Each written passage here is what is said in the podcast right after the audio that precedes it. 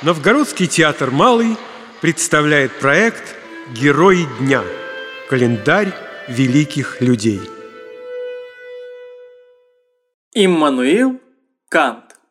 Вопрос о том, стареет ли Земля с физической точки зрения. Если о какой-нибудь вещи хотят узнать, стара ли она, очень ли стара, или же еще может быть названа молодой, то об этом следует судить не по числу лет, в течение которых она существовала, а по отношению этого числа к тому периоду, какой она должна существовать. Одна и та же продолжительность времени может для создания одного рода считаться глубокой старостью, а для других нет. Слушая жалобы пожилых людей, мы узнаем, что природа заметно стареет, и что слышен звук шагов, которыми она приближается к своему упадку. Климат, уверяют эти люди, теперь уже не тот, что прежде. Силы природы истощены, ее красота и правильность убывают. Люди теперь и не так крепки, и не достигают такого возраста, как раньше. И этот упадок замечается будто бы не только в естественном устройстве Земли, он простирается и на нравственное состояние людей. Старые добродетели отжили свой век, их место заняли новые пороки. Ложь и обман сменили прежнюю честность. Это ошибочное мнение, не заслуживающее даже опровержения представляет собой плод не столько заблуждения, сколько себялюбия.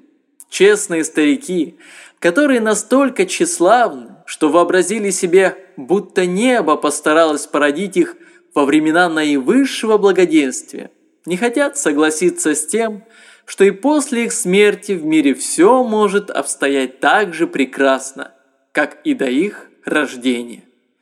Они охотно убеждают себя в том, что природа стареет вместе с ними, дабы не жалко было расставаться с миром, который сам уже близок к своей гибели. Старение какого-нибудь существа в ходе его изменения не есть определенная стадия, вызванная внешними и насильственными причинами. Те же причины, по которым какая-нибудь вещь достигает совершенства и пребывает в таком состоянии, постепенно приближает ее и гибели незаметными изменениями. То, что она должна в конце концов прийти в упадок и погибнуть, это естественная ступень в течение ее существования и следствие тех же причин, которые привели к ее образованию. Тот же механизм, благодаря которому животное или человек живут и растут, приносит им в конце концов смерть, когда рост их заканчивается. Точно так же постепенное ухудшение состояния Земли до такой степени вплетено в цепь перемен, которые вначале способствовали ее совершенствованию, что оно может стать заметным лишь через длительный промежуток времени. Земля, возникнув из хаоса, несомненно находилась сначала в жидком состоянии. Не только ее округлость, но в особенности ее сфероидальная форма при которой ее поверхность приняла во всех точках перпендикулярное положение по отношению к направлению силы тяжести, изменившемуся под воздействием силы вращения, доказывает, что ее масса обладала способностью сама собой принимать ту форму, какой требует в этом случае равновесия. Она перешла из жидкого состояния в твердое – и мы видим несомненные признаки того, что сначала затвердела поверхность Земли. Море само подняло берега суши, осаждая поднявшиеся вверх вещества, удалением которых оно углубляло свое собственное ложе. Оно нагромождало дюны и насыпи, предотвращавшие наводнение. Реки, которые должны были отвести влагу суши, не были еще заключены в надлежащие русла – они еще затопляли равнины, пока наконец не нашли для себя подходящих каналов и не подготовили себе равномерного спуска от истоков до моря. Природа нашего земного шара в ходе своего развития не достигла во всех своих частях одинакового возраста. Вообще возвышенные места земной поверхности самые старые. Они первые поднялись из хаоса. Люди населили прежде всего самые высокие места на земле.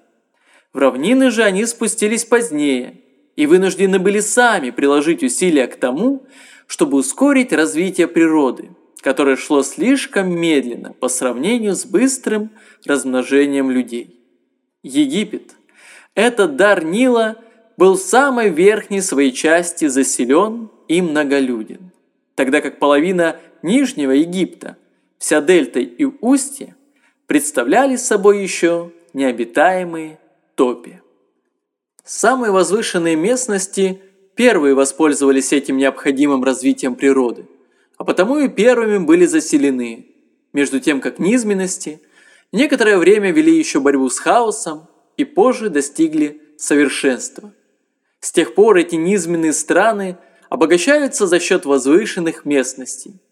Реки, которые во время паводка бывают полны подмытым илом, откладывают его когда разливаются около своего устья, поднимают почву, которую не затопляют, и образуют сушу, которая после того, как река подняла свои берега до надлежащей высоты, становится обитаемой, и, будучи удобрена тучной землей возвышенности, становится более плодородной, чем сами эти возвышенные местности.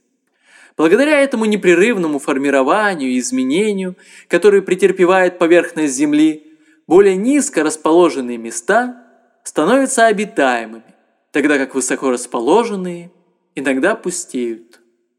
Когда я сравниваю влечение древних народов к великим деяниям, их честолюбие, жажду добродетели и свободолюбия, порождавшие у них высокие идеи и возвышавшие их, с духом умеренности и хладнокровия, свойственным нашему времени, то хотя я и нахожу достаточно оснований поздравить наше столетие с этой переменой, с поспешествующей и нравственности, и наукам. Но все же я не свободен от соблазна предположить, что эта перемена, быть может, есть признак известного охлаждения того огня, который вдохновлял когда-то человеческую природу, и жар которого одинаково ярко проявлялся и в излишествах, и в благородных деяниях.